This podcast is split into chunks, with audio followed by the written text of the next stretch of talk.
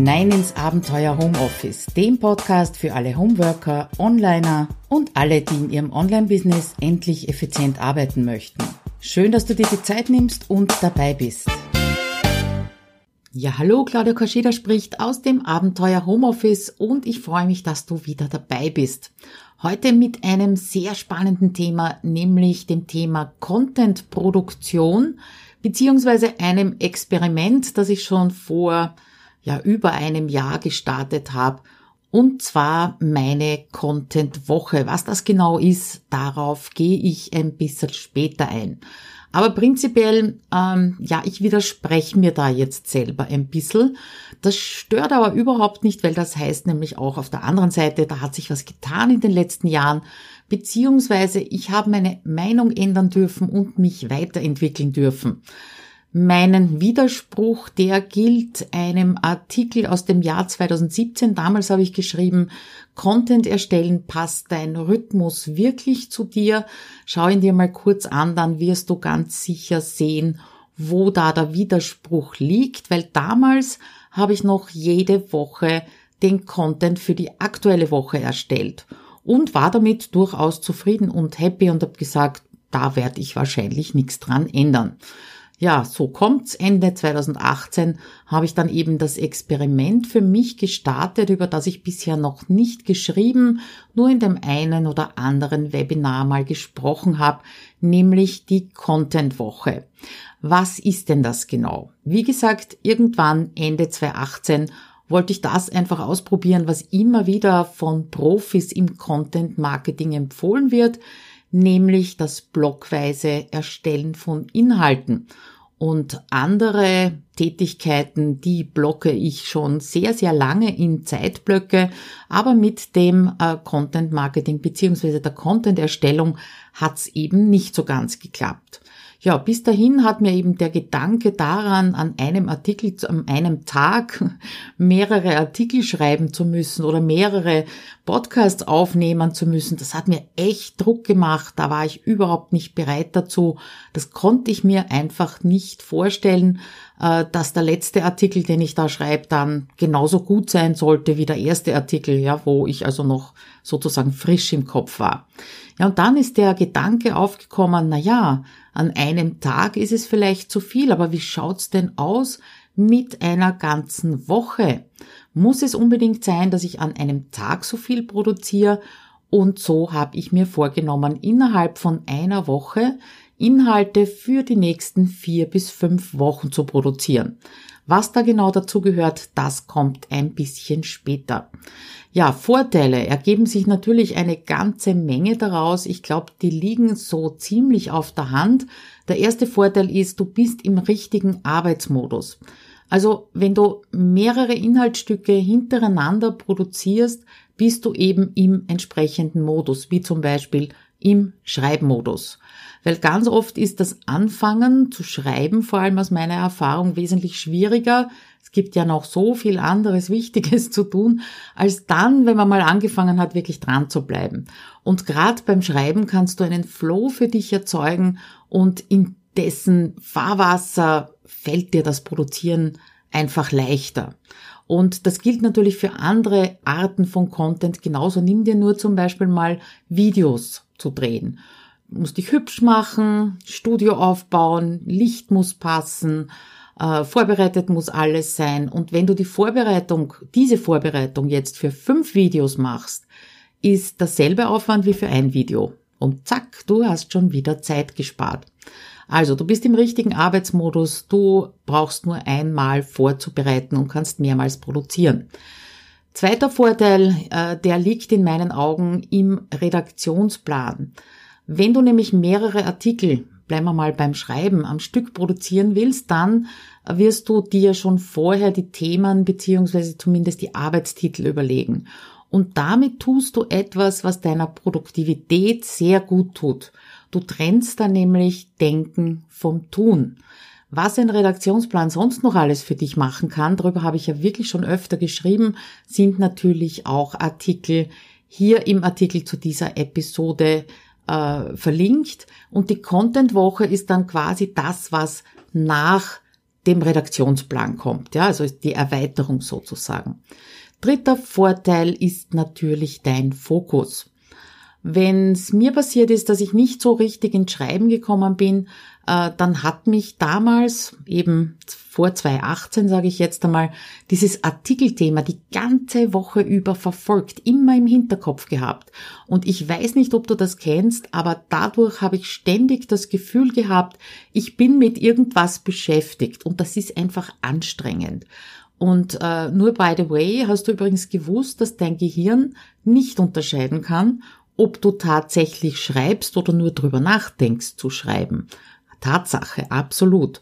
Und das erklärt ja auch, woher dieses Gefühl, dauernd mit etwas beschäftigt zu sein kommt und warum das einfach müde macht und eben anstrengend ist.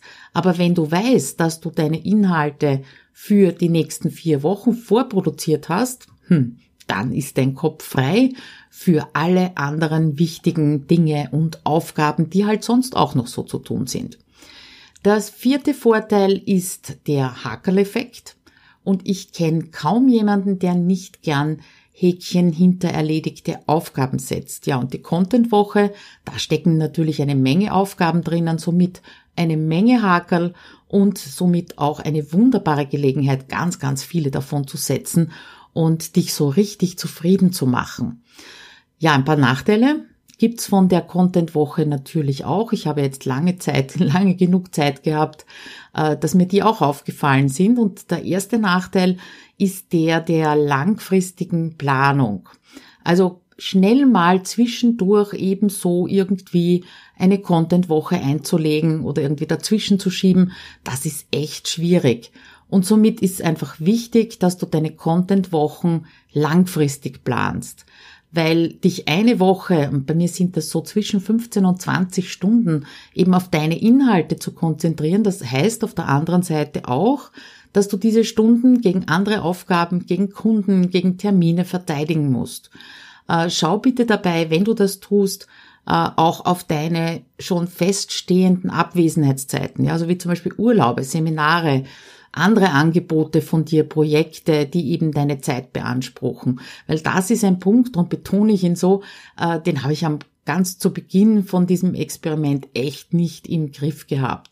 Und inzwischen plane ich in meiner Projektgrobplanung auch diese Contentwochen ein und markiere sie mir dann im Kalender, damit ich ganz genau sehe, ob sie aufpassen, in der Woche nicht allzu viel hineinpacken.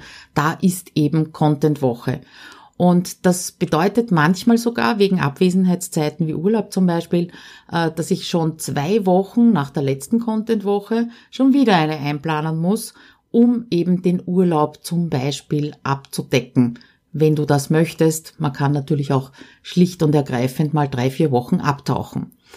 Zweiter Nachteil, äh, du müsstest bereits wissen oder ahnen zumindest, äh, wie leicht es dir fällt zu produzieren. Weil so eine Content-Woche, die kann ganz schön anstrengend sein, vor allem wenn du es eben noch nicht gewohnt bist, äh, dich längere Zeit auf eine Sache zu konzentrieren. Und mein Plädoyer an dich ist, nimm dir in diesen Wochen wirklich so wenig wie irgend möglich andere Aufgaben vor. Kommt natürlich auch auf dein Businessmodell an, ist ganz klar. Dem einen mag es leichter möglich sein, eine Woche lang zum Beispiel keine Kundentermine anzunehmen als dem anderen, aber versuch wirklich für dich äh, einen passenden Kompromiss zu finden, damit du ins Produzieren kommen kannst.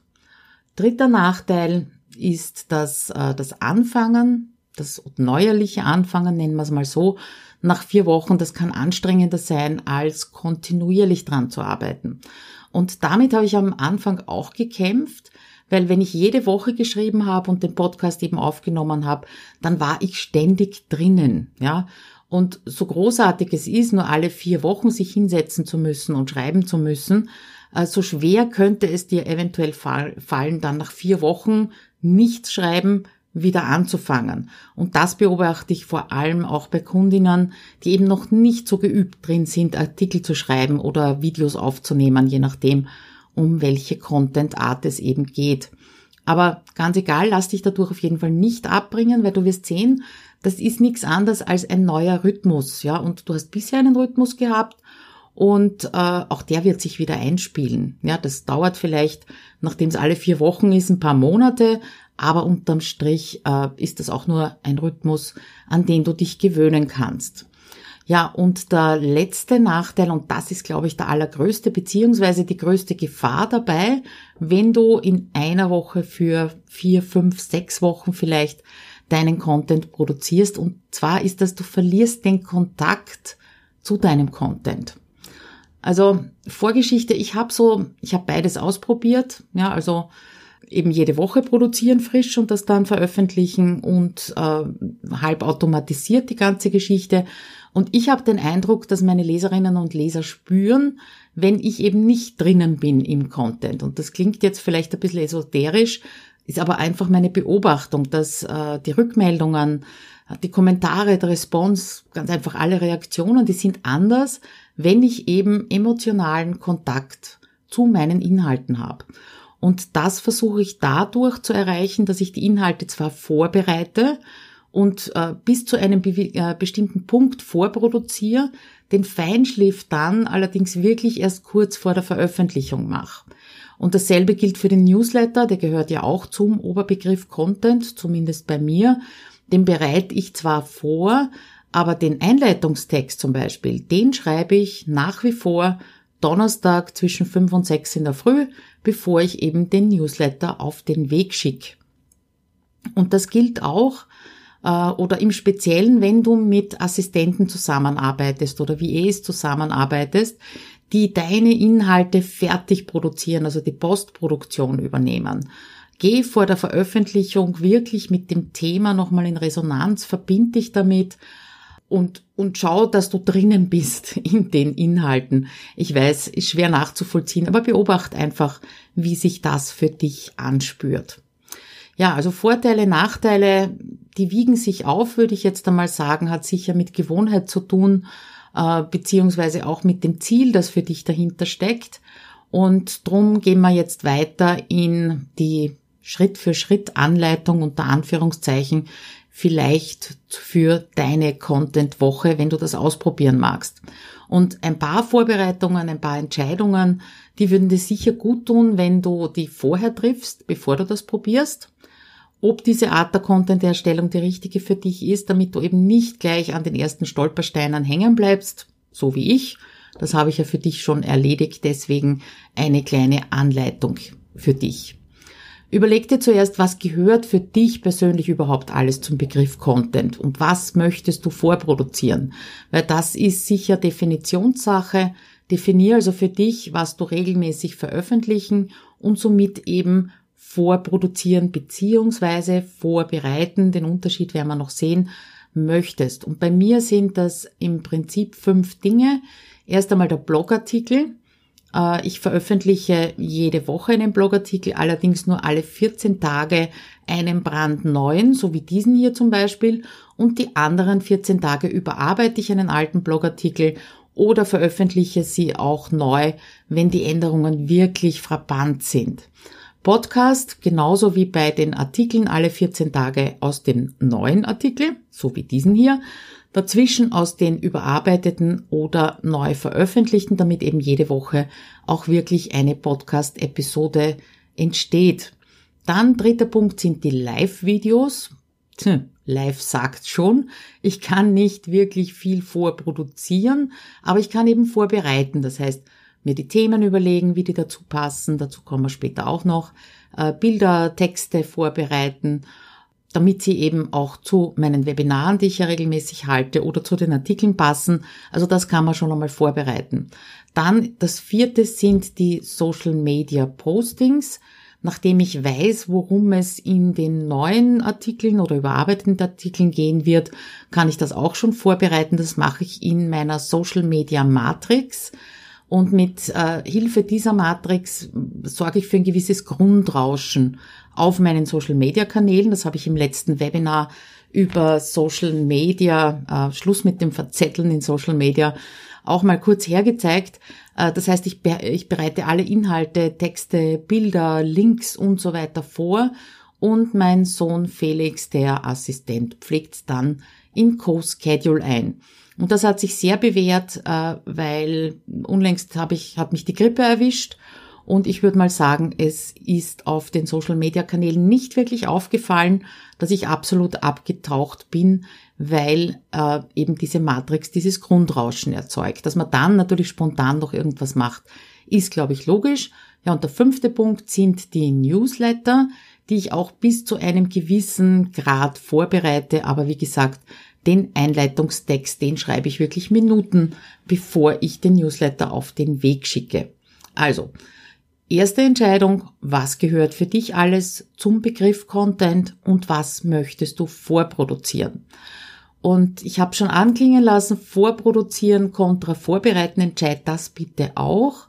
Und ich sage dir auch gleich, das wird sich wahrscheinlich entwickeln. Also es kommt auch darauf an, ob du eben mit Freelancern und VAs zusammenarbeitest oder ob du noch alles alleine machst. Wichtig ist, dass du für jede Content-Art, die du vorproduzieren oder vorbereiten möchtest, eben einen Punkt bestimmst, an dem du in deiner Content-Woche damit fertig bist. Sonst feilst und arbeitest du ständig dran. Ja, und dann ist diese Zeitersparnis gleich wieder futsch. Und hilfreich sind dabei natürlich auch Checklisten, damit du dann beim Fertigstellen, beim endgültigen, weil das liegt vielleicht drei Wochen oder vier Wochen nach deinem Vorbereiten, äh, dass du ganz schnell siehst, was noch zu tun ist, weil sonst ist auch wieder vorbei mit der Zeitersparnis. Und diesen richtigen Punkt für dich, nämlich diesen für dich richtigen Punkt, so ist es eigentlich richtig ausgedrückt, den zu finden, das ist auch wichtig, um dann wieder äh, vor der Veröffentlichung Kontakt mit deinem Content aufzunehmen. Das haben wir ja bei den Nachteilen schon besprochen, aber trotzdem eben schon so viel wie möglich bereits erledigt zu haben. Ja, das ist so eine Gratwanderung, die du für dich selber äh, im Laufe der Zeit bestimmen wirst. Ja, die Checkliste, die muss nicht elendslang sein. Ja, die soll dir echt nur beim Wiedereinstieg helfen, dass du nichts vergisst, was die Finalisierung betrifft und für Blogartikel und Podcasts habe ich dir meine mal abfotografiert und auch in den Artikel mit eingebunden.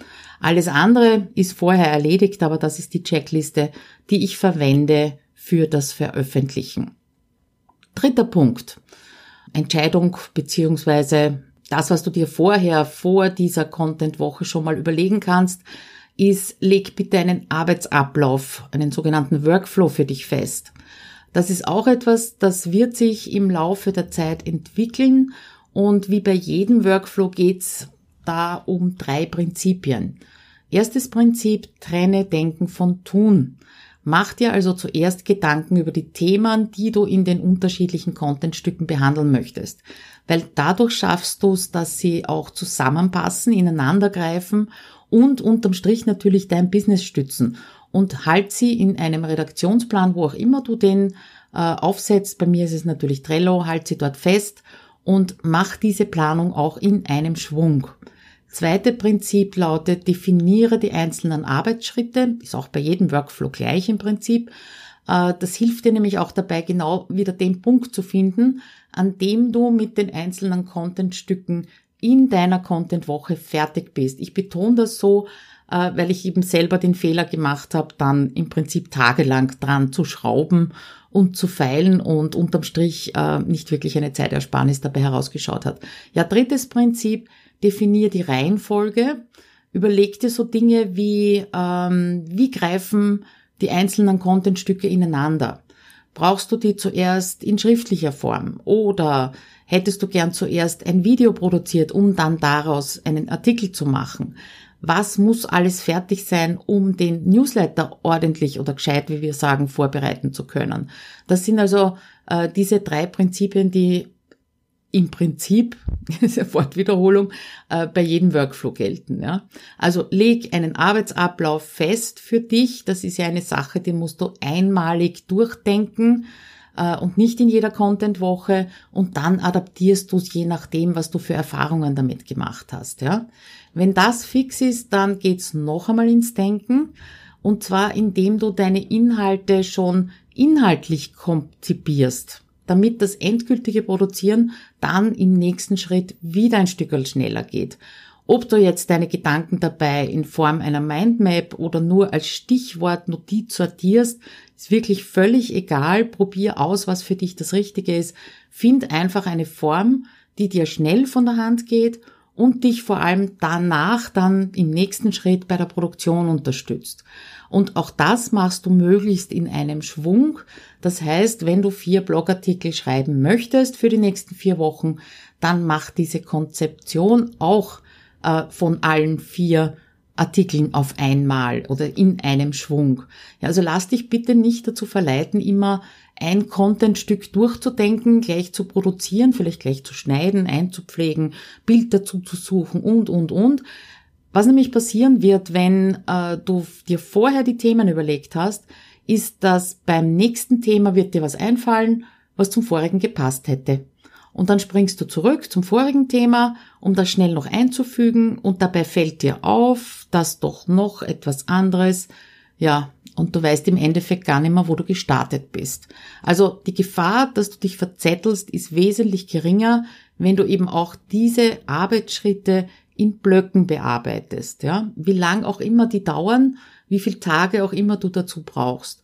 Weil dann, wenn du das alles gemacht hast, das heißt, wenn du dir ähm, wenn du dir einmalig überlegt hast, was gehört alles zu Content, was möchtest du vorproduzieren, äh, dir einmalig überlegt hast, wo ist der Punkt, wo du fertig bist in der Content-Woche, einmalig deinen Arbeitsablauf festgelegt hast, dann ist der Rest eigentlich nur mehr tun, nur mehr unter Anführungszeichen. Ja, also Konzeption von den Inhalten und dann als allerletzten äh, Schritt wirklich das Produzieren. Weil dann ist es soweit, du produzierst deine Inhalte eben so weit, wie du vorher für dich definiert hast, um sie dann in der Woche der Veröffentlichung zu finalisieren. Und probier dabei aus, welche Reihenfolge, welche Uhrzeit, welche Umgebung äh, bei all den einzelnen Schritten für dich am sinnvollsten ist oder am leichtesten von der Hand geht. Äh, ich habe zum Beispiel in Sachen Podcast aufnehmen einiges ausprobiert und bin zu dem Ergebnis gekommen, dass mir leichter fällt, die Episode aufzunehmen, wenn der Artikel bereits geschrieben ist. Also nicht unbedingt fix fertig, aber geschrieben mit Zwischenüberschriften und all diesen Dingen. Ähm, ich habe nämlich, wenn ich einmal über ein Thema gesprochen habe, also die Podcast-Episode zum Beispiel als erstes aufgenommen habe, ich habe einfach keine Lust mehr drüber zu schreiben, das hat sich so ergeben.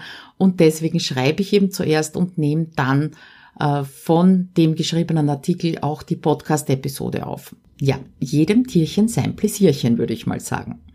Ja, wie schauen meine bisherigen Erfahrungen mit meiner Content-Woche aus? Nicht schlecht unterm Strich, weil sonst würde ich nicht so einen langen Artikel beziehungsweise so eine ausführliche Podcast-Episode dazu machen. Aber so ganz unter uns, das war eine unglaubliche Umstellung für mich. Und solange ich noch nebenbei angestellt war, das war ja bis Ende 2019, ist natürlich immer wieder vorgekommen, dass mich ein Firmenprojekt völlig aus meiner Planung rausgeschmissen hat. Und somit hat es manchmal gut funktioniert und manchmal eben nicht funktioniert.